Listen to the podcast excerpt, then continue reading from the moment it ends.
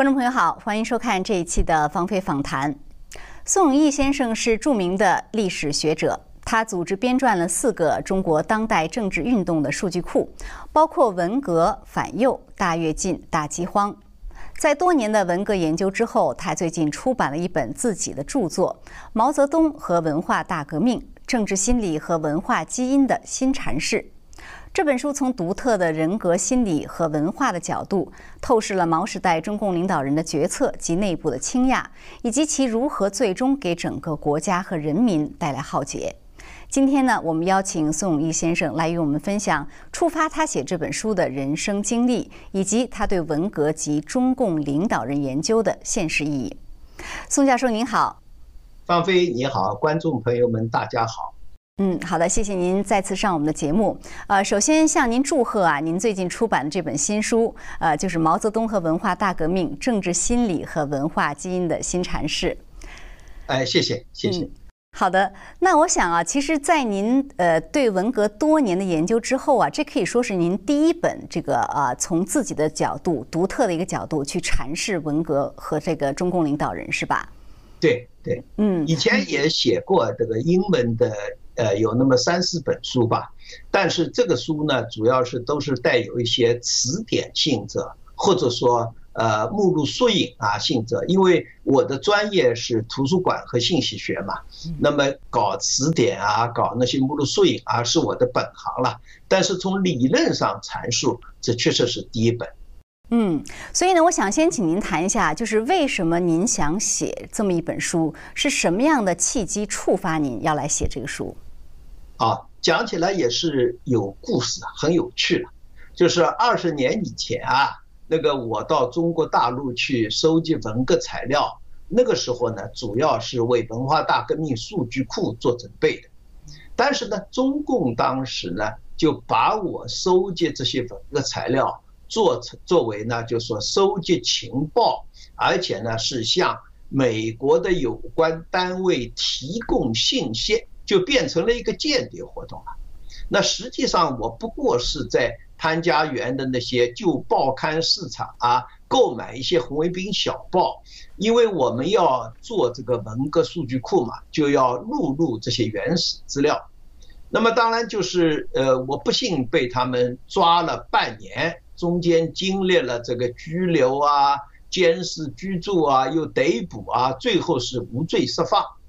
那么在前面这个半年，不管是拘留，尤其是监视居住那四个半月中间啊，我基本上就是他们的这个北京国家安全局的那些干部啊，或者说是看守啊，那每天和我在一起。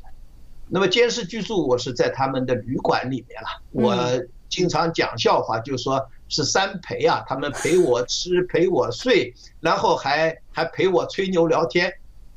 那么就是这个吹牛聊天中间啊，是萌发了，就是我觉得要写这么一本书的一个想法。就是这些公安干警啊，他们非常感兴趣，因为他们觉得，哎，来了一个美国的文革研究专家嘛，他们就要问我很多问题。那么他们的问题并不是说要问我，就说，哎，毛泽东发动文革是什么政策啊，什么路线啊，有什么理论啊？他们不感兴趣这些东西，他感兴趣的是，哎，毛泽东和林彪到底是什么问题闹翻的？或者说，毛泽东他这个是不是有这个张玉凤这样一个小三啊？这些对文革有什么作用啊？等等，这些都萌发了，我觉得就是要把这些，就说他们是老百姓吧，嗯，就老百姓中间对历史事件的那些小道也好，八卦也好。提高到一个严肃的学术角度来进行研究，这样一个想法。嗯，对呀，因为他这个人的行为是受这个心理支配的嘛，哈，就他的这个心理上的这个很多心理的因素。呃，也都是由不同的这种因素触发的，所以实际上呢，我觉得大家关心的、民众关心的这些东西，呃，其实真的并不是八卦，而是实实在在的，就是触发这种中共的这些领导人他们为什么做他们做的事情。哎，我觉得方飞你讲的非常好啊。实际上从这个角度来理解历史及其历史事件呢，在中国文化中间啊是有这个传统。比如我们回想一下，我们经常讲到的一个典故嘛，就是叫“冲冠一怒为红颜”，也就是说吴三桂他把这个山海关让给了清兵，是为了一个谁呢？是为了一个陈圆圆。那么中国老百姓是不是认同？都认同的。你比如说赤壁之战，为什么最后这个周瑜吃了大诸葛亮的大亏？那么一般的解释，《三国演义》的解释，老百姓的解释，都讲是因为他个人性格上的原因，他过于赌气，结果呢，他放弃了大局，头脑不清楚。可见就是说，在中国的传统历史文化研究历史的民间动因中间啊，是承认这些，就像我这个书里面把它称为一些非理性因素。也就是说，它不是一些什么政策理论啊、堂而皇之的东西，而是这些领袖人物啊，他个人性格、个人人格，甚至个人心理上的毛病。我的书的两个理论支点对吧？第一个理论支点实际上是通过政治心理学来探讨毛泽东及其那些人格主要领导人的心理疾病。怎么样对文化大革命发生影响？那个可以说是非理性因素。第二个，我讲文化基因，那也就是说，把这个文化大革命啊和中国皇权社会数千年的传统进行比较。所以，就说我们不能够只讲制度而不讲个人。这个大概是我书的这个出发点和我的一个想法啊。是，我觉得就是说，看您的书啊，就是这样的一个呃观察角度，也是一个把中共这些领导人拉下神坛的过程。而且呢，就是您的那个史料很丰富，所以从很多的这种细节啊，不管是文字啊，还是他的这个说的话，还是别人的回忆中呢，就是比较可信。那我们稍晚一些，呃，等一下来谈一谈具体您书中的一些观察和分析哈。但是在在此之前呢，我想先问一下，因为九九年您回大陆哈，就是您说坐了半个月的牢，并不是您第一次坐牢 就是对吧？就是。就是您，您也之前在另外的采访中谈到说，您是从毛的拥护者到他的反对派。那您其实您第一次坐牢是在文革中间。那我觉得看您的书呢，就是第九章谈到了，呃，说是文化大革命中的异端思潮和公民异议。那那章您写的就主要是文革中一些。就是勇于思考的人哈，这个独立思考的人，就是对文革和对毛如何产生质疑的过程。然后我觉得看那一章呢，我觉得您您自身的经历就完全归可以归到那一章的内容中去。所以呢，我想先请您呃，就是还是来谈一谈，就是您文革中第一次为什么坐牢，还有呢，就是连带着联联系您第九章内容来谈一谈，就是您您这一代人的这个心路历程。好，谢谢。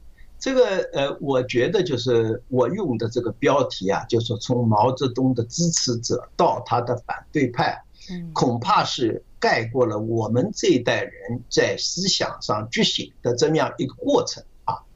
我记得法国有个哲学家，他曾经讲过，他说一个人啊，如果说在他三十岁之前没从来没有相信过一次共产主义。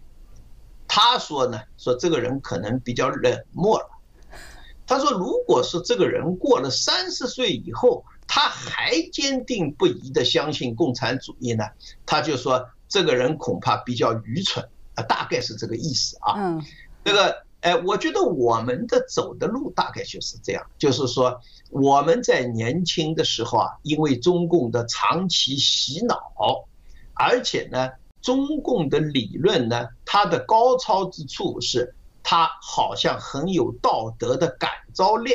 你比如说，他要建立一个什么没有剥削啊，没有压迫啊，完全公正的这个社会，然后嘛，这个社会中间嘛，每个人都能做任何的事情啊，各取所需嘛，那好像这是一个乌托邦社会。嗯，但是我们当时并不知道这个社会是不可能实现的，这个社会是毛泽东为了达到他的目的所创造出来的一个骗局。那我当然是很相信的。文化大革命开始的时候，我是十六岁，初中三年级学生。嗯，那么当时在呃全国也是最好的中学之一吧，上海最好的中学叫上海市上海中学。那个呃上海中学以前在呃就是说中共建国以前啊，都是用英文授课的嘛，他出了这个几十个中国科学院的院士。那么这个学校后来在解放以后呢，就成了高干子弟云集的学校。那个时候已经非常讲出身啊什么。我本人的出身呢，倒也不是反革命，但是呢，父亲因为是一个百货公司的经理，所以就变成了一个资产阶级代理人。呃，那个时候划分出身啊，就是呃，他经常搞了很多旁枝末流出来，画的很你说是一个职员就是这样，他非要搞把你搞成个资产阶级代理人，那当然你也就入不了团啊，你也就。呃，当不了班干班干部啊，尽管你是呃品学兼优，比如说我在我们班上所有成绩都是第一，哪怕体育都是第一名，但是这个就引来了班上这些那些干部子弟的妒忌了，就说你看这个出身不太好的人，竟然走红砖道路，在我们这里还走成功了，那当然就不可能让我入台啊什么。呃，我当时是不是想入台？我当然很想入台了，但是他不让你入，你也没有办法。但是这个并没有改变，就是说我们拥护共产党。刚开始的时候啊，呃，我觉得文化大革命给我的很大的动力去拥护它，有一件事情就十六条中间规定说要进行选举，实行巴黎公社式的选举，这个对我就很有吸引力。因为我在读中学的时候啊，第一年的时候不讲阶级路线，我就被选成功班委了，就被选成功这个干班干部了。后来一讲阶级路线就选不成了嘛，对吧？所以我就说，觉得哎，这个可能对我们这些人也是一个呃有出路嘛，应当说比较公平嘛，所以我也就呃非常拥护。第二个呢，就是文革中间当时提倡，就是说。一大批就是本来不出名的那些青年学生啊，他们也没有什么社会地位的，通过这次革命呢，他们成了革命派。那么，哎，我这个也相信，觉得我也不是团员，我也不是什么干部，但是我自己表现好，我仍然可以，比如说去读大学啊等等。所以那个时候呢，讲穿了就是鲁迅所讲的一句话。就是鲁迅嘲笑中国人啊，说中国人只有两个朝代，第一个朝代呢是坐稳了奴隶的时代，第二个时代呢是什么呢？是求做奴隶而不得的时代。我觉得我当时就处于一个求做奴隶而不得的时代，哎，我非常想跟着共产党走啊，想入团啊，想入党啊，只不过他们不让我入吧。对吧？那结果嘛，就是呃，参加了文革。这个我对文革产生反感呢，这个主要还是从自己受迫害开始。就是在一九六七年的所谓的一月革命以后啊，上海发生了第一次有当时的红卫兵炮打张春桥的事件。我呢是不幸卷入了这样一个事件。嗯，我讲不幸卷入这样一个事件啊。并不是说我们当时反对张春桥有什么对的地方，呃，现在看来啊，可能啊，就是我们比张春桥还要左，因为我们这些人呢，就是是学生嘛，觉得就是说完全就是要按照毛泽东讲的怎么做就怎么做。那么张春桥呢，他当时为了呃稳定上海的局势也好，他要抓权也好，他当然要拉一派打一派。那我们就觉得这个政治是纯洁的嘛？你怎么可以这么搞法？那么当然这个有后果的嘛，因为毛泽东支持长征桥，嗯，那结果呢，呃，就把我们我们就受了迫害了。所以这个我自己的一个体会啊，就是说我们这些年轻人啊，常常都是在自身受迫害的历史中间学习。那么我的书中间啊也写到了这个事情。就是刚才方飞你提到的那章啊，嗯，我讲到异端思潮和公民意义啊，我这个中间拿了十七个最出名的公民意义的代表人物，比如说我们所熟悉的像林昭啦，像刘文辉啦，像张志新啦，像蔡铁根啦，这些人都是被判处死刑的。那么这些人，我给他看了他们的历史啊，总结出来，他们有两个要点。第一个要点呢，就是说这些人大概都有中专以上的文凭，也就是说他们可以读，他们可以看，他们不是文盲啊。因为你要思考对文化大革命这样一个大的历史事件，对毛泽东这样一个魅力型的领袖人物产生怀疑啊，你一定要有知识，你没有知识，你就不可能有觉悟，不可能有这个力量。第二个很重要的就是说。这些人在文革之前，绝大多数受过整，嗯，比如说他们在反右中间受过整，你像林昭就是一个例子。林昭最后他完全是用基督教作为武器来反对共产主义，嗯，像这样的人很少，就全盘否定共产主义。是。那我还举一个例子，比如说这个中间有一个老红军叫蔡铁根，这个人啊。差不多五五年就快评为少将，后来他是凭着大校，他就是支持了刘伯承的呃军事训练的路线，结果呢被彭德怀整的，他是被彭德怀整的，后来他就文化大革命就发展成为他研究党史啊，他认为毛泽东是制造大饥荒，共产党全盘错误。结果被打成反革命小集团，这么一个老红军被枪毙。所以我刚才讲到，就是说，这个像我们这一代人啊，也是在受迫害中对共产主义产生全盘怀疑。对我来说呢，就是这个一九七零年的一打三反运动和一九七一年的这个清查五幺六运动，把我隔离审查了。那么我隔离审查就是，哎，他这个是私人监狱了，上海民兵指挥部办的，把我关在一个地下室里边，整整过了五年半，关了五年半这么长时间，关了五年半，对，关了五年，我到一九七六年才放出来。那么这个五年半中间呢，因为是单身牢房嘛，就是说你一个人，那么唯一可以做的事情就是看书。那么什么书是允许你看的呢？那就是《毛泽东选集》十卷，还有呢。就是马克思恩格斯选集，还包括列宁的几本书，所以这个呃讲起来也是笑话了。就是说这个毛泽东著作这个雄文四卷啊，恐怕我们这一代人中间很少有比我看的更多。我大概看了两百多遍，啊，两百多遍。那个而且我在里面啊还编写，根据马列著作编用草纸，因为那个时候都是。草草纸编写了《政治经济学大词典》，编写了这个《哲学大词典》，所以就是我刚才讲的那个事情，就是说，呃，学毛选，你看学出了一个反革命，尤其是我看这个毛选，尤其是抗日战争时期，毛选第二卷和毛选第三卷，你可以看到毛泽东给八路军和新四军的指示啊，都是要他们保存力量。准备将来和国民党夺取政权，从来没有要求他们要好好抗日。嗯，所以这个对我的打击很大。我觉得这个谁认真的抗日啊？恐怕你看看毛泽东选集你就知道了。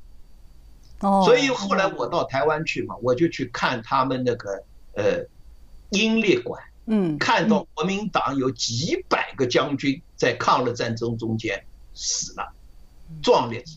整个共产党只有一个将军啊，左权啊，而且左权还是生病死的，不是在战场上死的。所以你说谁抗日了，谁篡改了国家的历史就很清楚。但是我当然没有任何资料，我是硬从毛泽东的这个选集中间读出来，国民国民党是真的抗日，共产党是呃不肯抗日。所以，所以我们这代人的觉醒就是这样。嗯，所以那五年半的这个单身牢房做出来，您那时候五年半出来的时候，是不是对毛泽东也好，文革也好，是一个全面否定的心态，还是说啊，就是你还不能说是全面否定，但是呢，至少我在想，已经有百分之五十一到百分之五十六产生怀疑了，啊，因为那个时候我们这一代人啊，很难说这个全面的。把自己身上以前所受的洗脑啊，全部否定，非常困难，因为从小就是接受的这样的教育，恐怕百分之一百的否定啊，哎，恐怕还是到了美国来留学以后，因为那个时候呢，你所看的资料就非常丰富了，对你对这个历史的反省啊，就有充分的，就是另外一个体系的支撑。我的体会啊，就是说，在共产主义这么一个政权下的人要觉醒啊，恐怕一定要有一个理论体系和他对抗。你比如说，你对这些文革中间的呃那些就是反对派吧，你会发觉什么呢？最坚决的是林昭啊和那些呃比较，就是说他在民国时期受过教育，而且有宗教背景。为什么他有一个理论体系的支撑？否则的话呢，你很难打破它这个理论体系，因为它那个理论体系的欺骗性太强了。他就抓住了你年轻人那些，我刚才讲了嘛，就是说，呃，比如说这个纽约大学有个法学教授，他做过一个研究的嘛，啊，那他这个研究就得出，就是说，中国共产党中共的宪法中间啊。提到的民主和自由两个字啊，要比美国宪法提到的民主和自由还要多啊，是吧？当然，中国的宪法我看过，我知道他那个宪法是骗人的，对吧？所以我就说，就说你必须要在自己的亲身经历中间学习，你对共产主义呢才有一个清楚的认识。您说您五年半出来的时候。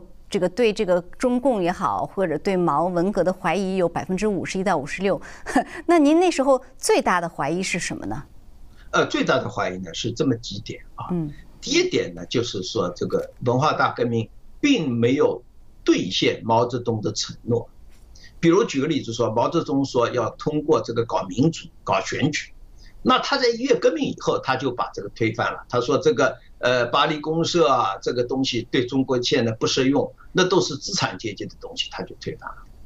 那另外当然是理论上的，我刚才讲到了一个呃抗日战争的例子啊，那我还讲到就是说，呃，我当时被批判斗争的时候，他们说我翻啊什么，有一个就是说我在里面看马克思的著作，我就发现就是说马克思他要这个共产主义是个乌托邦。因为我看了他的著作以后，我就觉得，就说，既然马克思、恩格斯说人是充满了恶，因为马克思、恩格斯都认为人类的恶是推动历史前进的动力了。嗯，人是充满了恶的一种生物，那么这种生物怎么在人世间建立一个只有善的社会？因为这是一个悖论，是这不可能实现的共产主义啊，那就是说。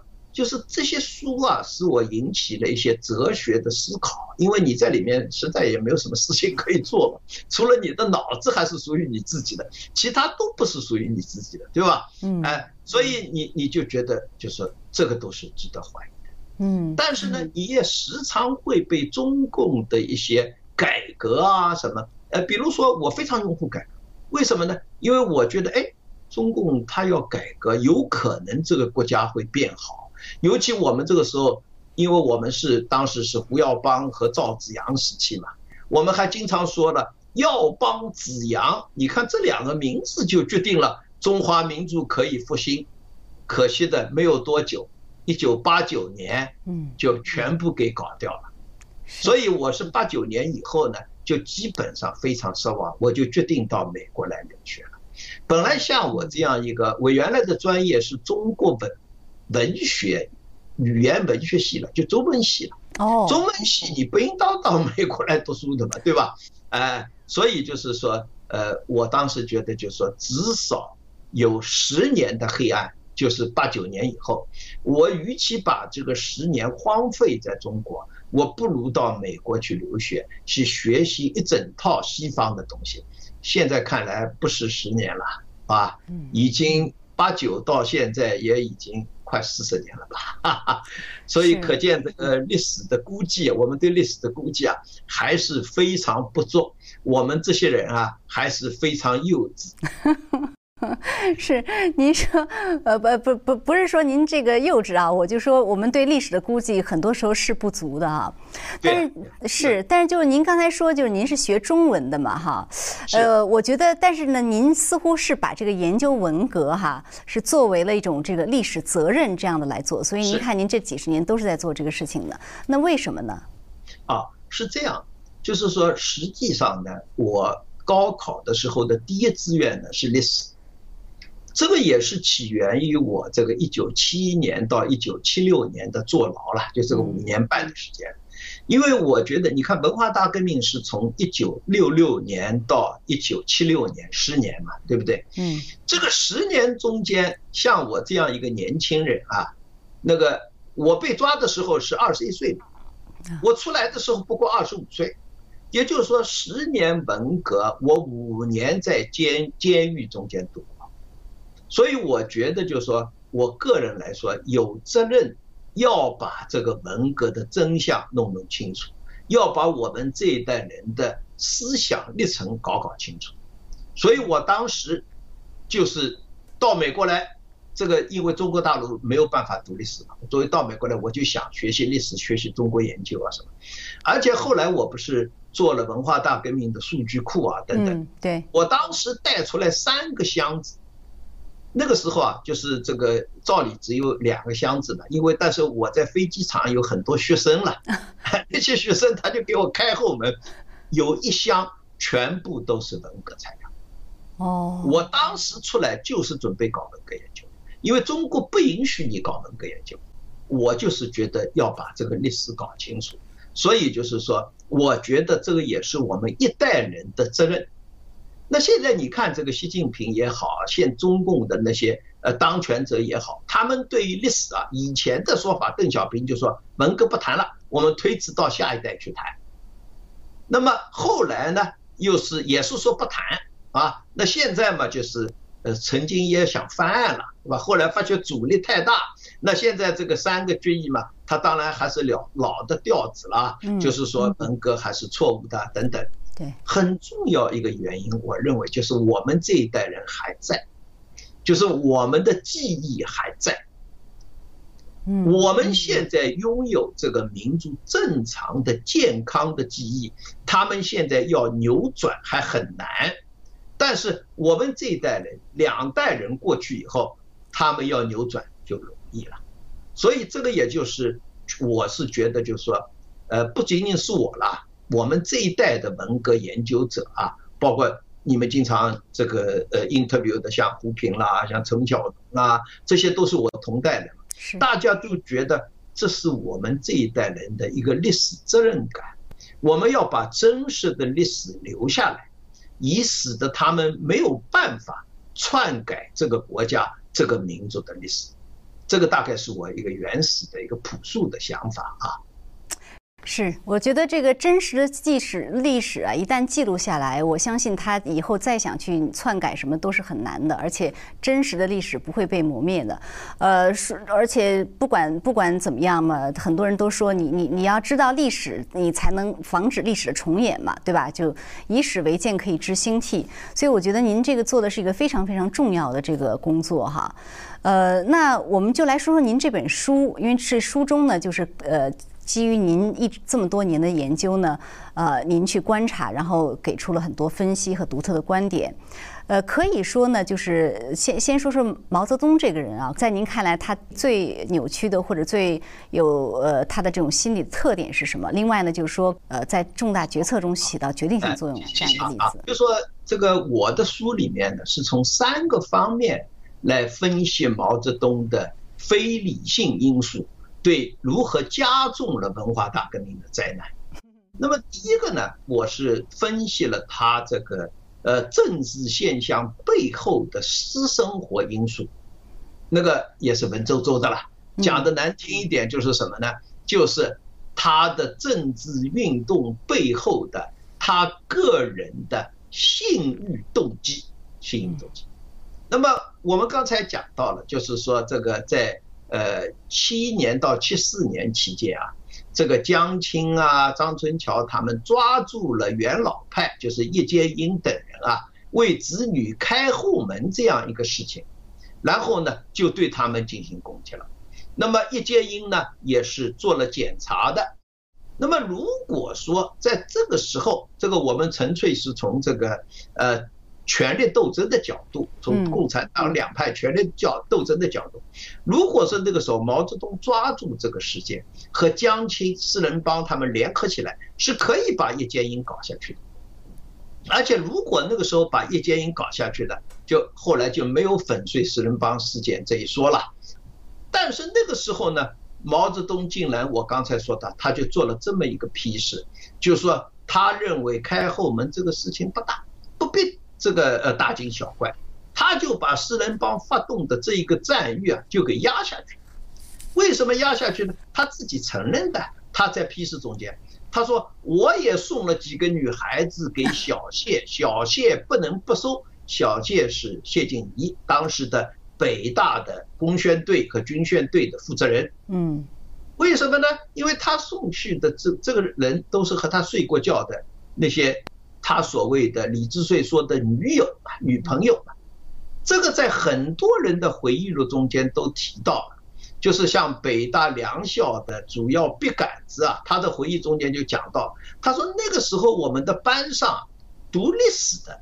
他说来了好几个文工团的女孩，长得很漂亮，根本就读不下去。后来我们要问哪里来的，哎，上面这个谢晋仪他们那些领导说不能问，这个是高度机密。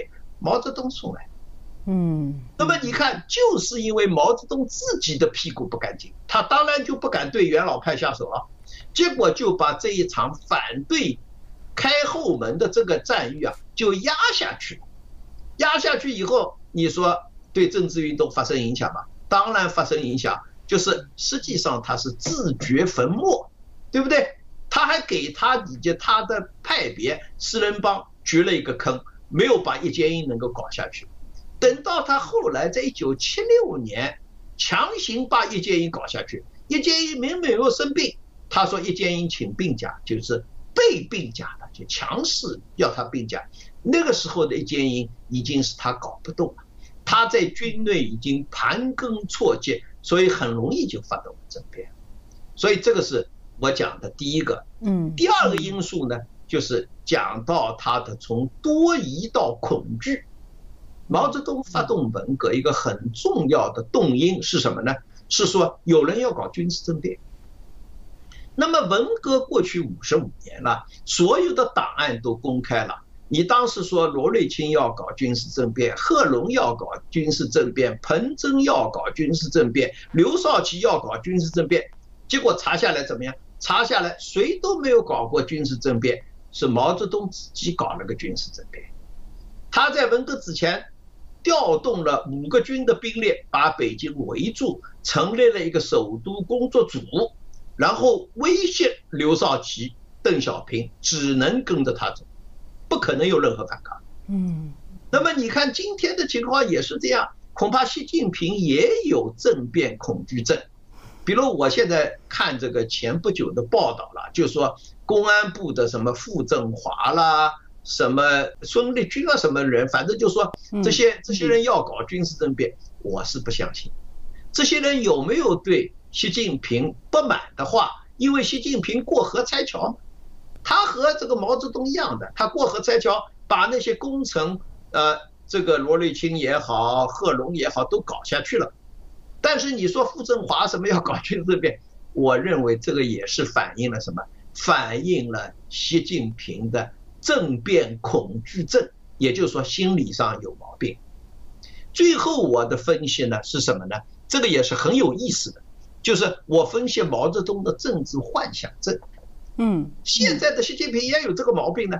这个政治幻想症，你看毛泽东最喜欢用的是一个巨大的结合性的名词，叫做两个字：人民。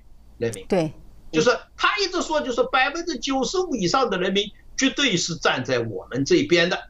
所以在任何情况下，他都认为人民是支持他的。那你就应当想想看，这个习近平就是就是，呃，他是要进入一个无我的境界了。啊，人民总是支持他的，这个都是他们的政治幻想。从来没有人选举过他们，从来也没有人要求他们去代表。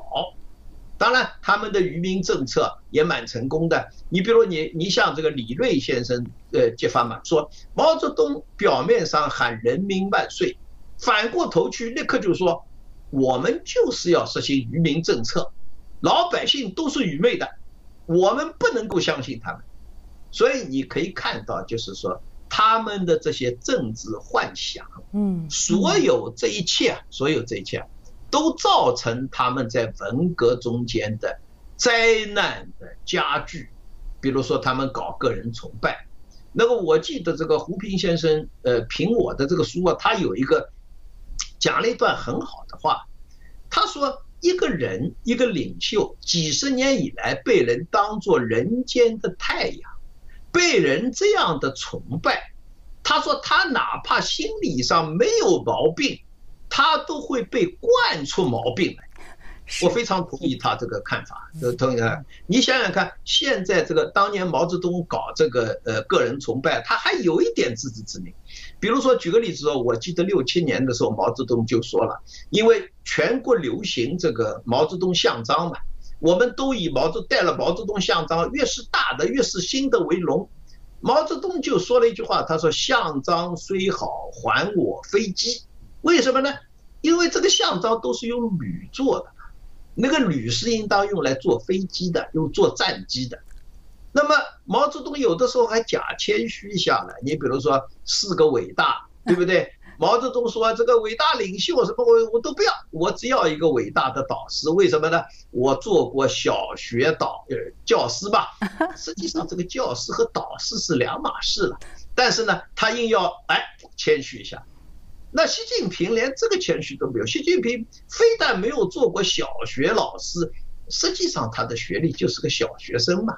所以就是说，你就可以看到，就是呃，这个书呢，就是呃，很多朋友评论说，说这个书出来以后啊，就说，哎，你为现实提供了一面镜子。嗯。那么我就跟他们说，我说这个对我的书来说是一个荣幸。对这个民族来说是一个大不幸。为什么？你想想看，我的书不是写习近平，我的书是写毛泽东啊，是写五十五年以前的事情。五十五年这个时间并不长啊，怎么中国又搞成了这个屌样子了呢？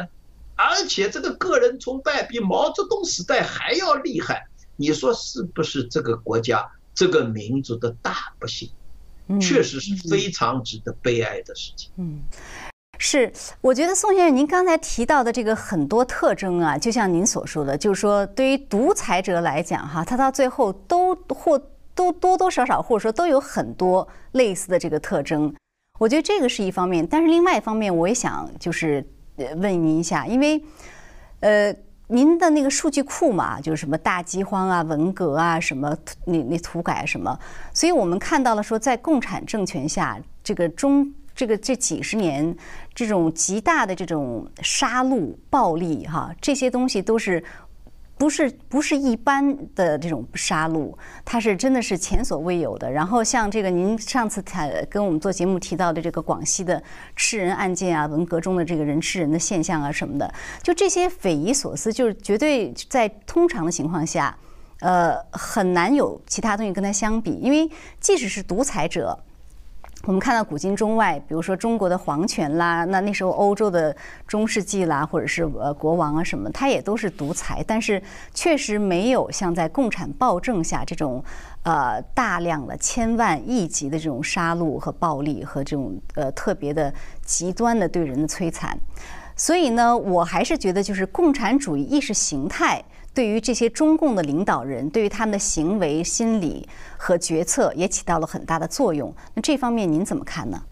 啊，这个我觉得方飞你提出了一个非常值得思考的问题啊。那这个问题呢，我相信我们很多研究当代中国史，尤其是研究共产主义的这个学者呢，大家都有思考。那么我的思考是这样，我是从三个方面来看。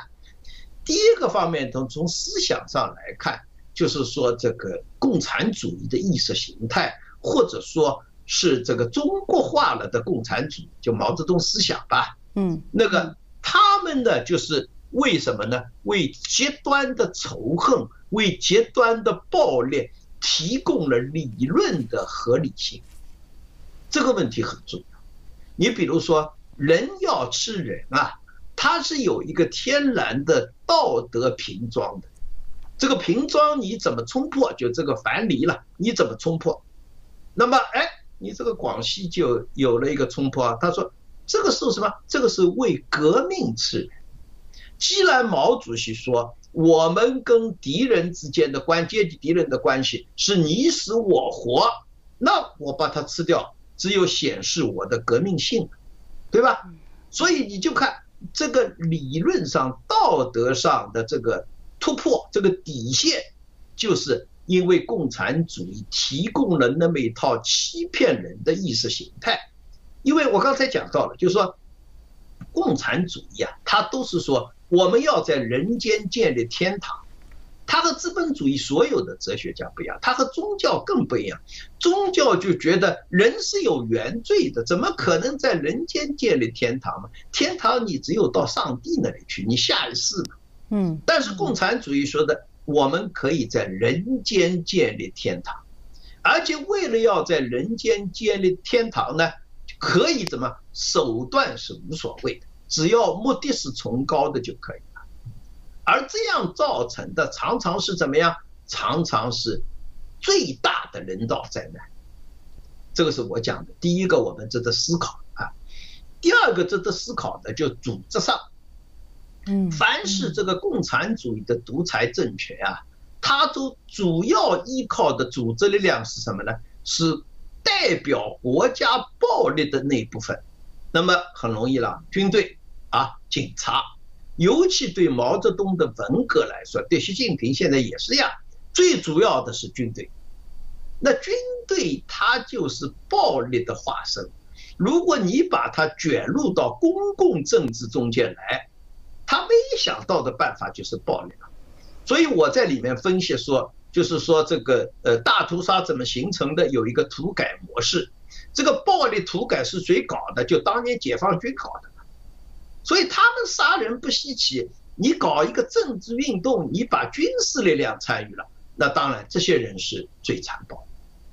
第三个值得思考的就是说，这个共产主义队伍的成分，这个成分我分三方面来讲。我刚才讲的一个方面就是它的主要组成依靠力量是军队，是暴力的，代表了国家暴力的那个组织。嗯，那么从他的领导者来说的。中共的领导人也好，苏共的领导人也好，尤其是早期的，那么这些人大多数是一些什么呢？是一些小知识分子，或者说，哎，余英时先生给他有一个称呼，说他们是边缘人，就是他们既是农村中间的流里流气的痞子，但是他们又是有一定文化的痞子。我们和这个中国。农民起义中间那些领袖有的一比啊，比如说唐朝末年的这个王朝起义，王朝，嗯，黄巢就是一个小知识分子，太平天国的这个洪秀全也是一个小知识分子。你只要注意到，就是说那些人啊，如果说他不仅仅是土匪，他还是有点小知识分子、乡村流里流气那些人，他最残暴。那个黄巢起义的时候，他在进攻长安的时候，他就把俘虏全部杀了，磨成粉，大规模的杀人，人吃人啊，人吃人。所以你去看这个中国历史上的人吃人啊，一个集中的就是农民起义，第二个呢就是彝族入侵，比如说蒙古人，比如说包括包括日本人入侵，也发生过类似事件，但是大规模的发生都是在农民起义中。那共产党发生这样的事情，也就没有什么可以稀奇的。那么我还讲到了，就是我们讲到了他的领导者，讲到他主要组成，还讲到他利用的利用年轻人，因为年轻人有暴烈之气。